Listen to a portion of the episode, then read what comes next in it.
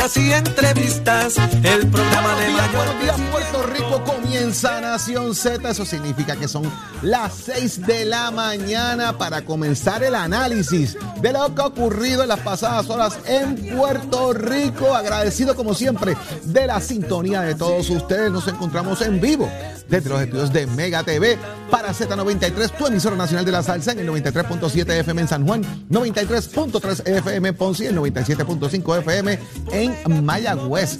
A través de la aplicación La Música, descárguela para que nos vea y nos escuche y también disfrute del podcast de Nación Z, que pueda usted, mire, escuchar los segmentos de su preferencia. De igual manera el Facebook de Nación Z, quienes vamos a estar saludando a los que se conecten con nosotros y sean parte de la conversación y del análisis que tenemos aquí con ustedes. Yo soy Jorge Suárez, me acompaña el licenciado Eddie López. Eddie, buenos días. Buenos días, Jorge. Buenos días a todos los amigos que nos sintonizan dentro y fuera del país. Un privilegio estar con ustedes en una nueva mañana llena de información, llena de noticias, pero sobre todo de mucho, mucho análisis. Hoy jueves, jueves 28 de abril del año 2022. Prestos y dispuestos para llevarles a cabo a ustedes las informaciones. Eh, Mucho, mucho, que ha pasado en las últimas horas y que vamos a estar discutiendo con ustedes, con nuestros diferentes invitados, análisis, panelistas de lo que ha ocurrido en Puerto Rico. Pero está con nosotros hoy, aquí en Nación Z, el senador independiente José Vargas Vidot.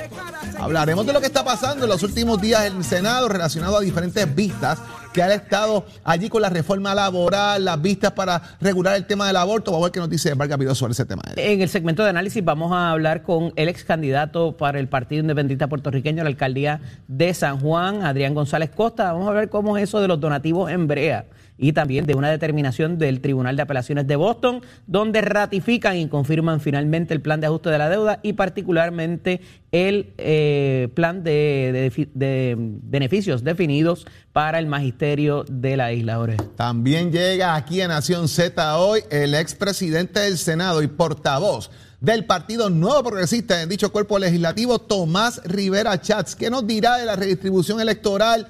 Y del revoluca en la pava también. Vamos a ver qué nos dice Tomás Rivera Chat sobre eso. Y como siempre, el análisis del licenciado Leo Aldrich sobre temas de interés para todos ustedes. Así que Nación Z acaba de comenzar. Y vamos de inmediato a discutir las portadas, las noticias que han ocurrido en los últimos minutos que son de interés para ustedes y estén al día de lo que está pasando en Puerto Rico. Eddie, el Departamento de Recursos Naturales y Ambientales, su secretaria, eh, Anaí Rodríguez, va a comenzar un proceso de desahucio precisamente contra 12, eh, contra 12 personas. Y mire, lo interesante es, vamos a mencionar los nombres porque eh, han divulgado contra quién es esto. Las personas que están involucradas son Jorge Oppenheimer Méndez, Miguel Flores Torres, Pablo Vargas Ramos, Brendaliz Coto León, Edgar Cruz Falcón, Ángel Benítez Rodríguez, Víctor Feliciano Bonilla, Carmen Santiago Bermúdez, Mina Mercado Collazo, Ramón López Vélez, eh, Grace eh, Marí Correa Carraquillo y Rafael Caraballo Díaz.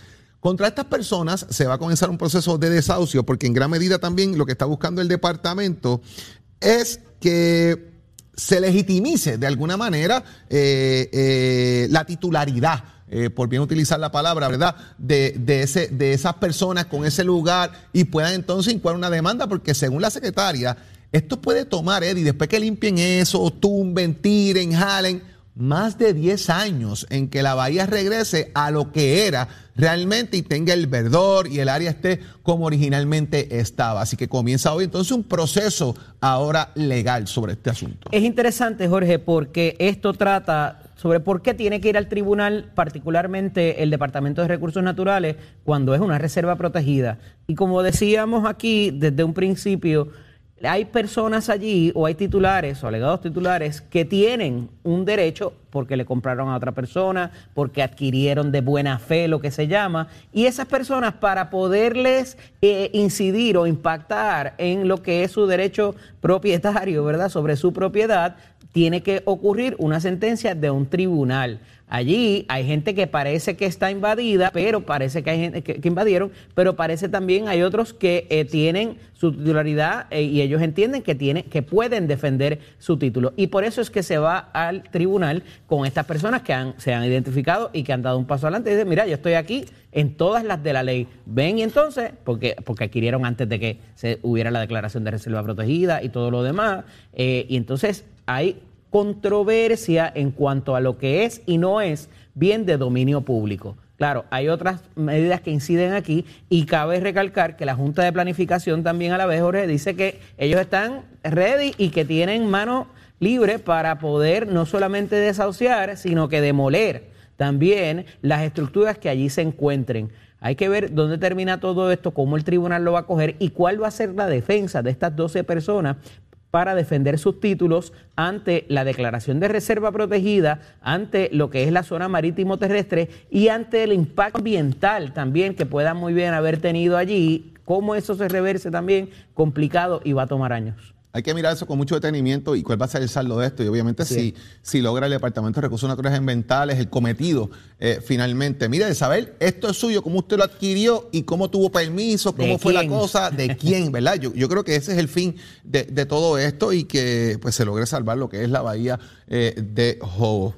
Eddie, paz y amor y, ceses y unidad, unidad, unidad. Perdón, cese y no desista, mejor dicho, porque aquí no desistió nadie. Ni cesaron tampoco. Muchacho. Mire, aquí el Partido Popular Democrático, el presidente del Partido Popular Democrático, José Luis Dalmao, eh, ordenó un cese y desista a lo que es la pugna pública que tienen muchos de los eh, legisladores, alcaldes, el tiroteo público que hay dentro de la colectividad, que llevaran esto a asuntos internos, a foros internos, pues lo hicieron, lo hicieron. Radicaron querellas contra el alcalde de Arecibo, contra el alcalde de Dorado. Lo interesante, y yo tengo que adjudicarle el liderato a Tatito Hernández en esto. Tatito Hernández es una figura muy. Usted puede estar en contra de Tatito Hernández, a favor de Tatito Hernández, querer a Tatito Hernández. Puede que no le guste su estilo. No, querer a Tatito Hernández. Usted, usted puede tener. Pero algo hay que adjudicarle: de que tiene sus pollos amarrados y sabe ejecutar.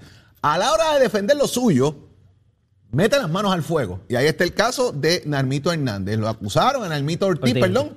Acusaron a Narmito y él se fue a defender a Narmito de frente contra el alcalde de Arecibo. Incluso querellas que radican otros representantes contra el alcalde, precisamente porque él eh, es contra la Cámara de Representantes, contra la integridad del cuerpo y contra eh, legisladores. Y de paso le añadieron una querella al alcalde de Dorado, que es de dominio público, los encontronazos que tiene el alcalde de Dorado, Carlitos López, con Rafael Tatito Hernández por asuntos locales, política, de si es alcalde, que si se va, que si yo gano, que si tú te vas y yo entro, y toda esa historia que está ahí dando vuelta, pero hay un asunto personal que tiene esta dos figuras dentro de la colectividad y aprovecharon la coyuntura, mire, para zumbarle también una querellita a Carlitos López. Así que el próximo sábado, la Junta de Gobierno del Partido Popular tiene las manos llenas porque tiene que atender estas dos querellas de paso que se han radicado contra estas dos figuras. Y si yo mal no recuerdo, Carlitos López me parece que es hasta miembro de la Junta de Gobierno, así que hay que ver cómo, ¿verdad? El proceso de inhibirse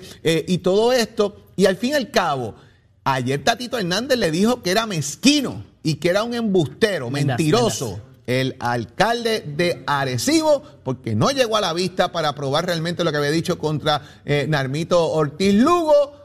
¿Y dónde queda el liderato y el llamado que hace José Luis Dalmau a la unidad dentro del Partido Popular. Y de paso, te comentaba por el aire que vi también un escrito del representante Jesús Manuel Ortiz diciendo, mire, basta ya, vamos a dejar el, el tirajal a este y vamos a atender esto de otra manera porque estamos eh, haciendo daño a la colectiva política. El problema, Jorge, es que si bien eh, se hace el llamado y se tira la raya eh, previo a la reunión de la conferencia legislativa, ese es el problema de tirar raya. Y me parece que el, el liderato de José Luis Dalmau queda cuestionado toda vez que eh, al haber hecho esta afirmación y esta expresión de dejen la cosa ya y va a tener y va a haber consecuencias y consecuencias serias al que continúe con estos estilos, el próximo día acto seguido se da la situación entre el alcalde de Arecibo particularmente y el alcalde de eh, y, el, y el presidente de la Cámara a esos efectos, o sea, sabemos que esto, y, es una secuela de lo que pasa con el alcalde de Dorado,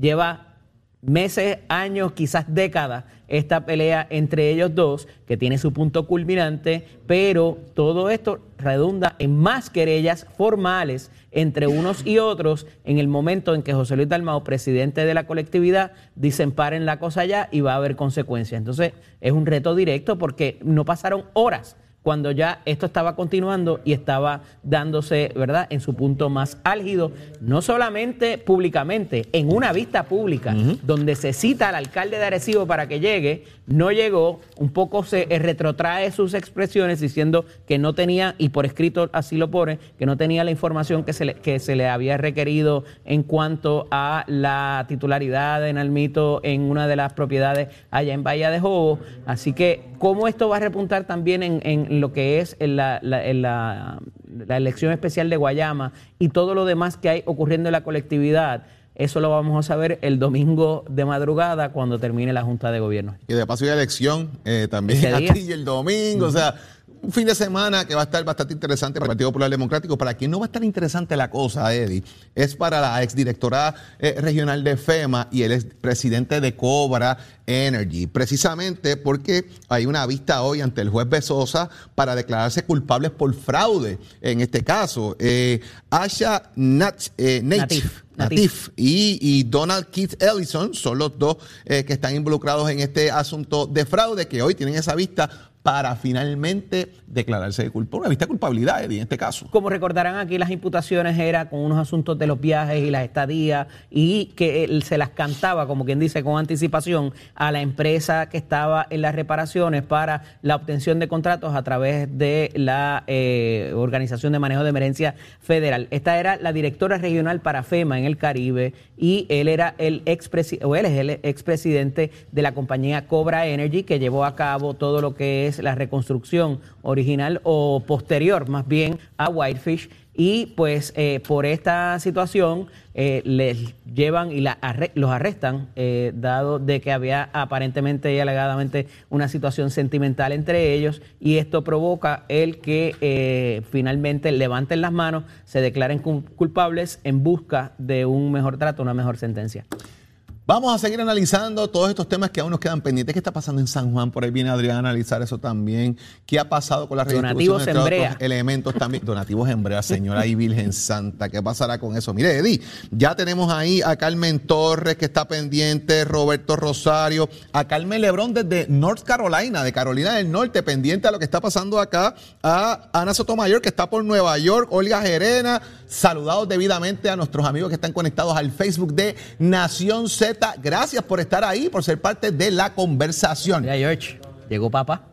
Regresó, regresó llegó. Alex Cora. Y llegó Alex Cora. Bueno, y, viste quién vino para acá también, ¿verdad? Porque ganamos ayer. Ajá. Tato. Lo que pasa es que venimos a hablar, mire, Amanda este weekend se va, mire. Amanda Serrano. Vamos a ver qué pasa, si hay pelea con tacos puestos. Tato Hernández. Somos deporte. Nación Z presenta. Presenta.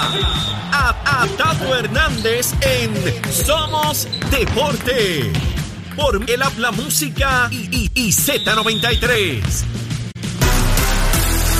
Muy buenos días, Puerto Rico, Tato Hernández en la casa, no ajuste su televisor, que ese soy yo, la cara no me cabe ahí, así que ya usted sabe cómo hacemos, Tato Hernández aquí. Vámonos con el boxeo, señoras y señores, que vamos a estar hablando de la mega cartelera para este fin de semana en el Madison Square Garden de Nueva York, la meca del boxeo donde se va a hacer historia. Y es que la nuestra, Amanda Serrano, este próximo 30 de abril tiene tremenda pelea, tremenda cartelera donde va a estar dos damas, van a ser la estelar. Es la primera vez que esto pasa en el boxeo, que dos damas son la estelar. La boricua Amanda Serrano contra la de Islandia, Katy Taylor. Audiencia, boletería, atención mediática, ya todo eso se acabó, todo full. Ayer estuvieron una pequeña conferencia de prensa, ni se miraron las caras. Todas están concentradas en lo que es la preparación para esta pelea. Cabe señalar que Amanda es campeón en 7 divisiones, 30 knockouts, versus va a estar en la esquina roja Katy Taylor. Ella es campeona en 3 divisiones de las 135 libras. Amanda Serrano 42 y 1 con 30 knockouts. Katy Taylor con 20 y 0 y 6 knockouts. La mesa está servida. Hoy hay conferencia de prensa y pesaje y el sábado va a sonar la campana. Oiga, y usted sabe una cosa, que te lo envía la gente de medalla, si hay Una boricua que ha peleado por la igualdad de la mujer en el boxeo es Amanda Serrano, la nuestra. No solo es campeona en siete divisiones de peso y la mejor boxeadora del mundo, sino que también ha luchado por la visibilidad y representación.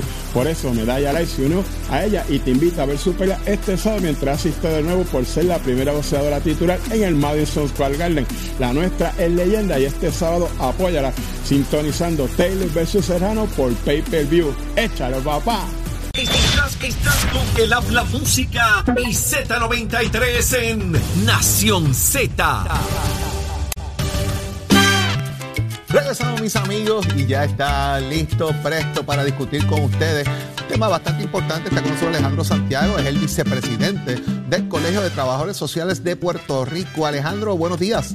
Muy buenos días a todos, muy buenos días a toda la audiencia que está viéndonos a través de todas las plataformas digitales. Bueno, tenerte con nosotros nuevamente, Alejandro. Eh, continúan las vistas en el Senado de Puerto Rico concerniente al tema de la regulación eh, del aborto en las 22 semanas. Es una controversia que se ha generado con posiciones a favor y posiciones en contra.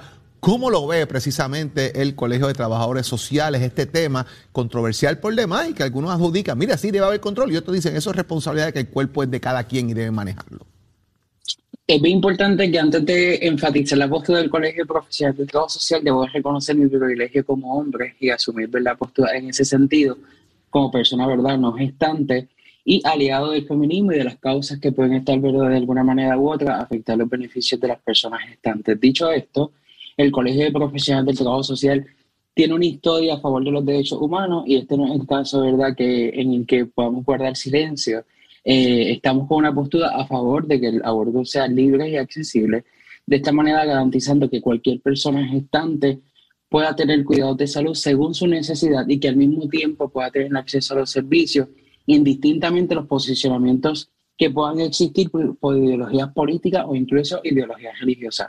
Es importante también que cualquier persona gestante que quiera eh, eh, tener un proceso de aborto eh, pueda contar con el apoyo de un profesional del trabajo social con todas las capacidades de poder entender lo que implica para esta persona gestante el proceso del aborto o incluso ya antes o después de tomada la, la, la decisión. Así que el Colegio de Profesionales del Trabajo Social invita a la reflexión sobre este proyecto más allá de sacar un oportunismo partidista que suele, ¿verdad? lamentablemente ocurrir con estos temas apasionantes y que se vea la realidad que experimentan las personas que quedan vulnerabilizadas ante este tema. ¿El colegio va a emitir algún, eh, alguna ponencia o los ha invitado a ser parte de la discusión en la legislatura de Puerto Rico?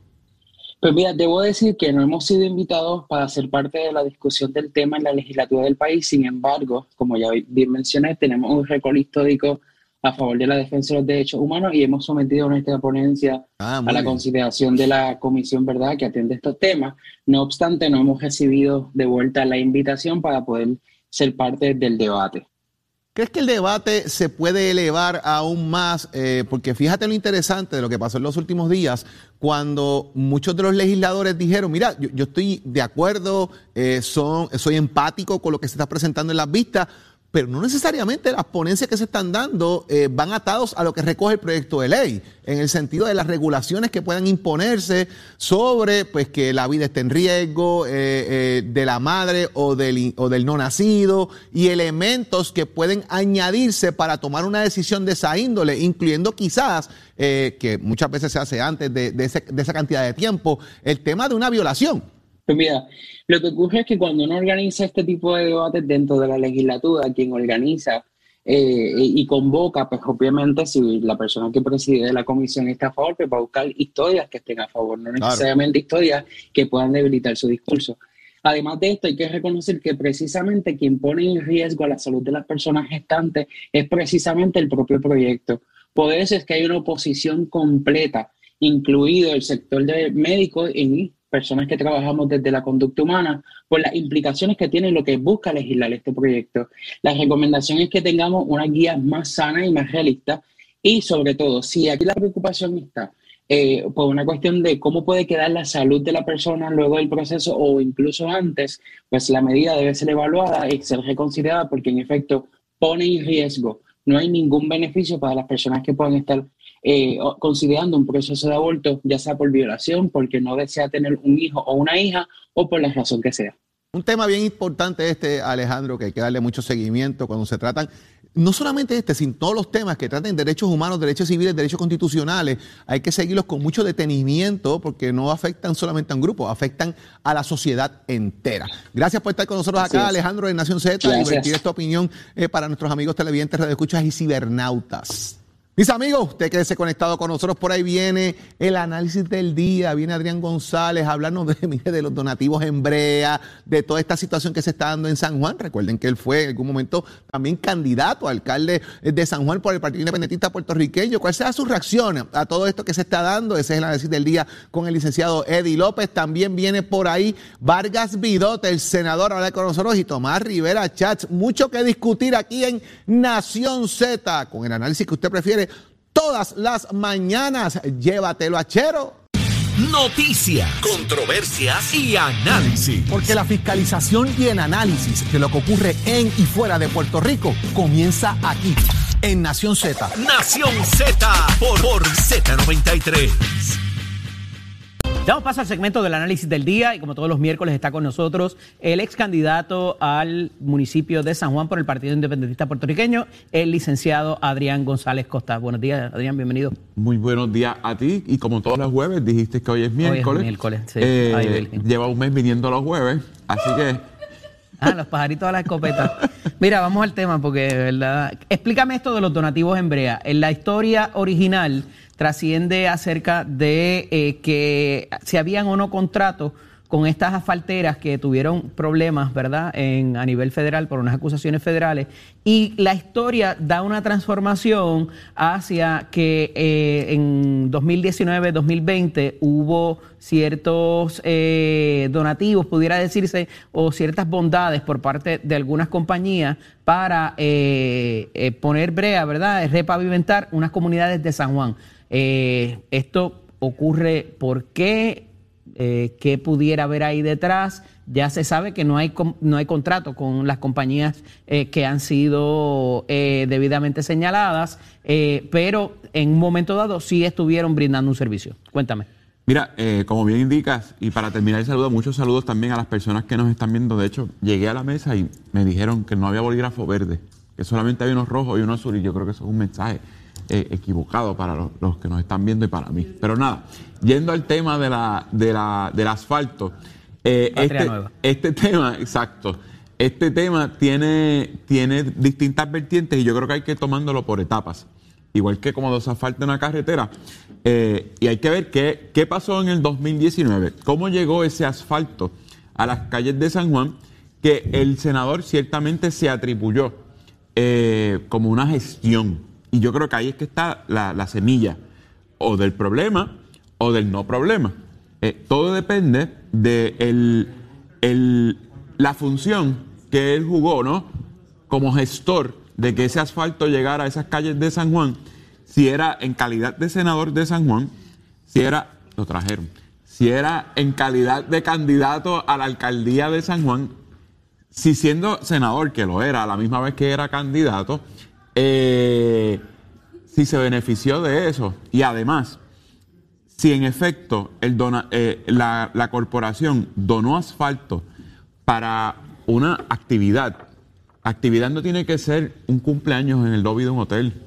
Actividad es cualquier cosa que resalte la imagen de un partido o candidato. ¿Quién era el llamado a reportar quizás ese tipo de donativo? Miguel Romero, senador por San Juan, o Miguel Romero, alcalde de San Juan. No hay y en el caso de los representantes que estuvieron presentes, porque allí estuvo eh, precinto 4, precinto 1, eh, precinto 3 me parece también. Por eso, yo creo que aquí me gusta el bolígrafo verde. No, precinto 3 no, porque yo, yo creo que aquí quien, quien, tiene que empezar es el Contralor Electoral a hacer este, este mapa que estamos tratando de hacer aquí sin conocer bien los hechos.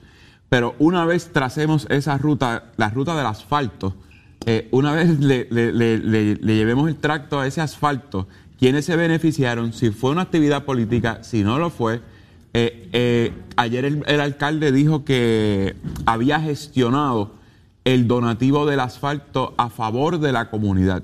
de todas formas, eso no, se ve bien que un senador por, por X distrito, un senador punto, eh, esté gestionando a través de una corporación el, que se done Él habla de otros servicios también como camiones cisterna, como comidas a la, a la, por parte de instituciones y fines de lucro a diferentes comunidades. Este, ¿Por qué este tendría que ser reportado y esos otros no? Por eso dije, hay que trazar la ruta. Hay que trazar la jurisdicción sería del Contralor Electoral. Claro, porque aunque, aunque la gente, aunque los eh, funcionarios electos no estén en campaña, les aplica la ley de financiamiento de campañas políticas. La 222. Eh, exactamente, la ley 222 del 2011 eh, permite que los funcionarios electos, yo no fui electo, pues yo no tengo un comité de campaña, pero los funcionarios electos, todos esos senadores, alcaldes, el gobernador, por ejemplo, que celebró un cumpleaños eh, hace poco y cobró la entrada, es porque todavía tiene un comité de campaña. Los, los funcionarios estos pueden tener un, se, llama- se sigue llamando un comité de campaña y ahí recaudan dinero y lo usan para los gastos de su comité, para los gastos de sus viajes por la isla, eh, para todo lo que la ley Pero en ese caso no habría una acusación criminal, sino sería una multa o de o alguna devolver manera el dinero, o devolver el dinero, pero o no devolver habría el dinero hasta ahora. cargos no. penales. No, por eso. Eh, pudiera haber una infracción a la ley si, si de- depende de cómo se dio ese donativo del asfalto eh, eh, eh, en términos de lo que es infracciones a la ley de- del financiamiento. Ah, que haya quien esté haciendo conjeturas y planteando que en aquel momento se dieron unas conversaciones para una vez él resultara electo pues beneficiarse, bueno, pues el que tenga la prueba que la presente y ahí comenzaría otro proceso. Pero hasta ahora el proceso que tiene que empezar a correr es cómo se envuelve un senador con una asfaltera, pa- porque acuérdate también, aquí está el asunto del barril. Eso, eso requiere investigación. Fue a través del, del barril, a través de la autoridad de tierras que se adquirió ese asfalto para que en el llegara... 2019 eso no existía, así que no, Eh, no, no me pero en el que haya sido por ahí. 2020 sí. El 2020 y tarde. El- Mira, bueno, pero no sabemos cuándo fue.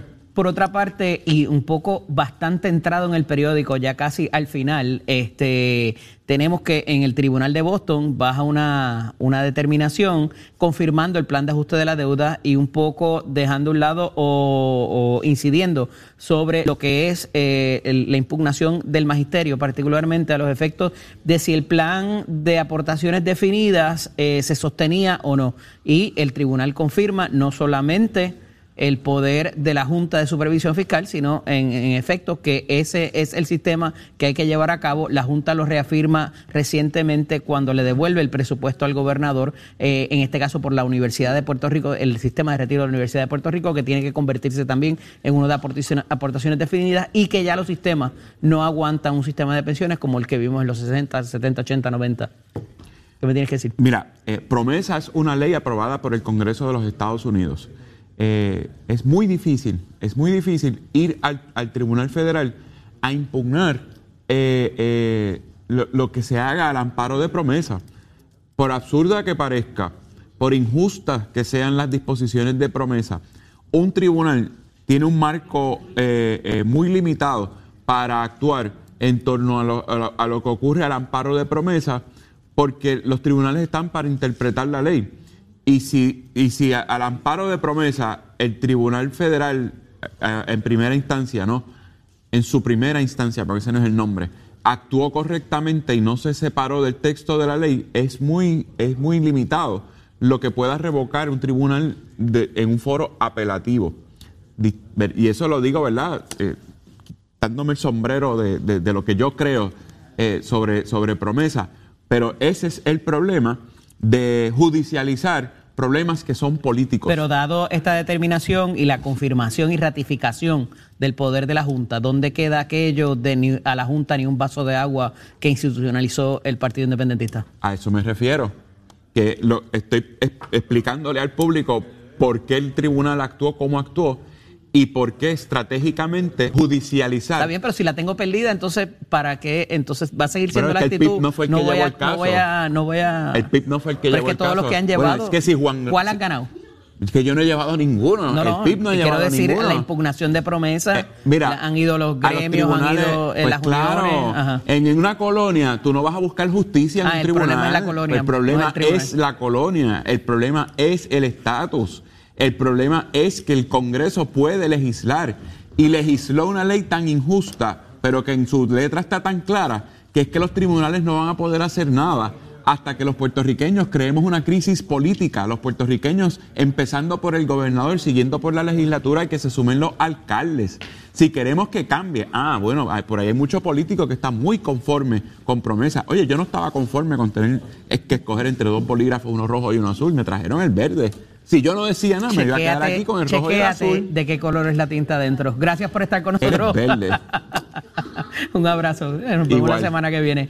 Amigos, pasamos con el compañero Tato Hernández porque somos deporte. Nación Z presenta, presenta a, Tato Hernández en Somos Deporte. Por el habla música y, y Z93. Puerto Hernández en la casa, Nación Z, somos deporte por aquí para el 93.7 de la Z, 18.1 de Mega TV, porque la Mega se pega, también estamos en la aplicación y en el Facebook Live, la aplicación lamusica.com para que usted, pues ya usted sabe, nos vea ahí. Vamos con el deporte que nos vamos con la Live, Liga Atlética Interuniversitaria, rompe el festival para este fin de semana y empezamos con el voleibol playero. 47 parejas entre masculino y femenino van a estar dando batalla jueves y viernes, van a estar las clasificaciones, sábado están los mejores 16 parejas y el domingo las semifinales y finales. Así que tiene que estar pendiente ahí. Van a defender los títulos en varones, los de la católica en damas, mis tigresas de la interamericana. Así que ya usted sabe, pero quiero que sepas que hablando de medallas, si te digo que nuestra leyenda del boxeo ganó en siete divisiones de peso, tiene dos récords Guinness y un total de 42 y 1.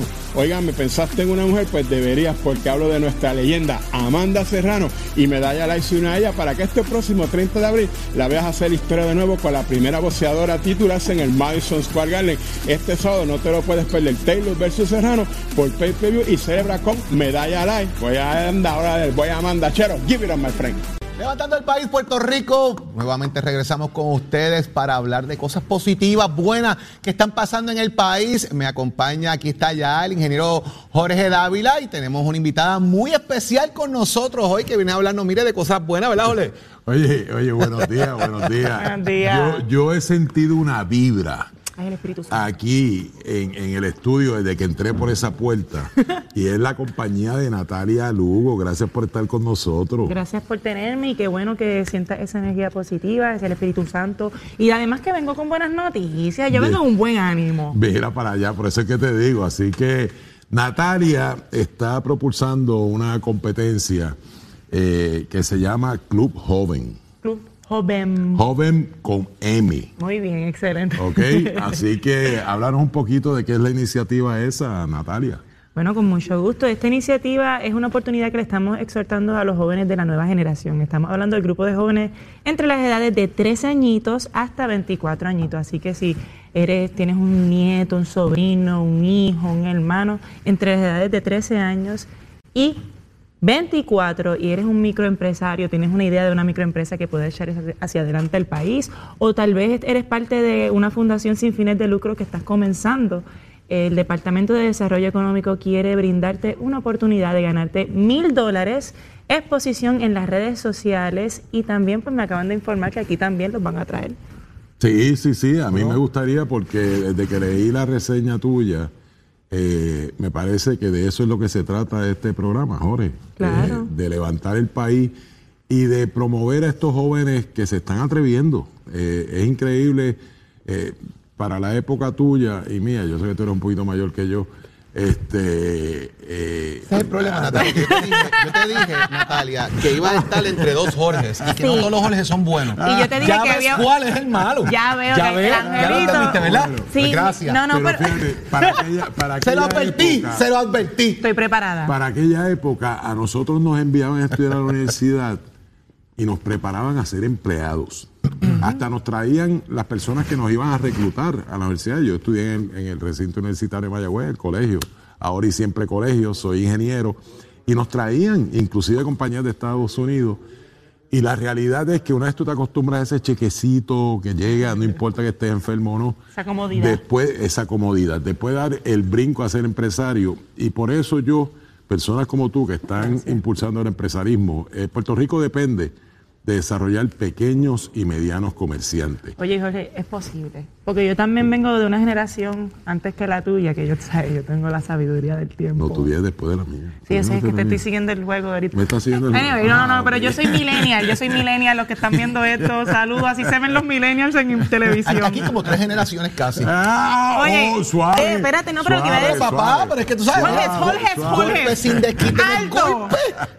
Mira, realmente aquí lo que le quiero decir, Nación Z, es que cuando yo empecé, eh, yo me acuerdo que también tenía esa presión de, de ser una empleada más, trabajar para una corporación y, Claro. y tuve la visión de, de salir del marco, salir de ese camino predestinado que teníamos todos, ¿verdad?, dentro de la educación del país, a, em- a ser empresaria. Y he sido muy exitosa, ya llevo 10 años en esta industria.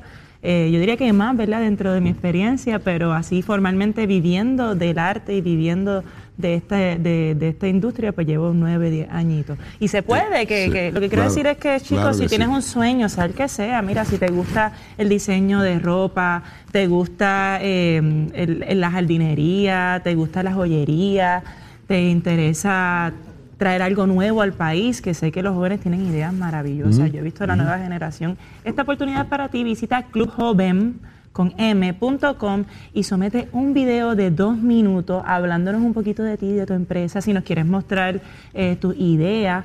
eh, ya estás participando, tienes hasta el 15 de mayo para participar, así que esta oportunidad, si eres el microempresario, tienes una fundación sin fines de lucro, es para ti, no la dejes ¿Quién, pasar. quién más está haciendo esto contigo, eh, Natalia? La está- lo está haciendo conmigo el Tony. Me parece que se quedó dormido, Tony. ¡Tony! Ven acá, ¿y, co- y cómo lo diría? ¿Cómo, cómo, cómo Tony lo diría? Pues mira, gente, aquí las microempresas se pueden echar hacia adelante, le estamos dando oportunidad a los muchachos, clubjoven.com, y si gana, yo te voy a hacer un video, un documental, y Natalia te entrevista. Ah, pues mira para allá. Tony, Como, te como- quiero. como Tony no vino, pues para tenerlo también. Eh, por eso. ¿Qué tal? Me quedó, me quedó. Pero es que Natalia yo creo que cura aquí el espacio de, de- de Tony y demás. Pero mira, me dice que la competencia eh, tiene dos categorías. Dos categorías. Háblanos de las dos categorías que tiene la competencia. Pues tenemos la de microempresas y la de comunidad, o sea, las cosas de, sin fines de lucro. Si de pronto Servicio a la comunidad. servicio a la comunidad. Todo, y de hecho, ambas ideas lo que queremos es fomentar el desarrollo económico del país. Así que, sea cual sea la idea, que sea para el beneficio de nosotros como país. Eh, mencionaste cómo, cómo se inscribe y es relativamente sencillo, ¿no? Súper fácil. Clubjoven.com y vas a llenar toda la información. Te va a pedir tu nombre, tu correo electrónico y te va a dar la oportunidad de subir un video. Y oye, ojo, si quieres hacer un video que realmente capture la atención, pues ponle ese cariñito. Claro. Ilumina bien, vete a la pared de tu casa bien bonita Claro. eh, y, enséñanos tu producto, Eso, enséñanos tu eso va a incluir la creatividad también de la persona y eso también tiene que ver con el desarrollo del empresarismo. Oye, porque cuán creativo tú eres, cuánto influyes en eso. Así que mire, póngale, dele cariño, dele Sí. cariño al videito, que eso es importante. eh, cuando uno está haciendo negocio, el pitch del negocio siempre es una de las cosas más importantes. Claro. ¿Cómo tú le vendes a- al empresario o a la persona que te va a invertir? O a- porque lo que te estamos dando ahora mismo es como un, un- pronto, un inicio para que eches hacia adelante. Así que, ¿cómo no, las- cómo no los vende? Eso va a hablar mucho de, de que ganes o no ganes. Tienes hasta el 15 de mayo. ¿Cuándo, el 15 de ¿cuándo mayo. es el evento y dónde se, se va- se celebra el evento? Esta información se dará luego de, de que Ok. escojamos un ganador. Pero ya has visto interés. Ya- Claro, ya sí. como cuántas personas ya tienes. Muchísimas personas nos han escrito que están participando. La información exacta del número de personas no la, no la tengo yo porque los que corren eso es una agencia. Pero sí he tenido muchos testigos dentro de mis redes sociales que me dicen, mira, ya mandé a mi hija a subir un video. Muy bien. Mira, puse, ya mira, subí el mío. Así que están a tiempo. Hay que atreverse, eh, Natalia, hay que atreverse, hay que atreverse a, a cambiar, hay que atreverse a dar el paso. Y esta oportunidad, como dice Jorge Dávila, en la época de él llegaba gente allí a darle eh, empleo a uno. Yo creo que nosotros, ahora hay que buscar ¿viste? la manera de manejar eso, donde usted pueda realmente mostrar su inventiva, Claro. eh, tener esa iniciativa. Y no hay sueño pequeño.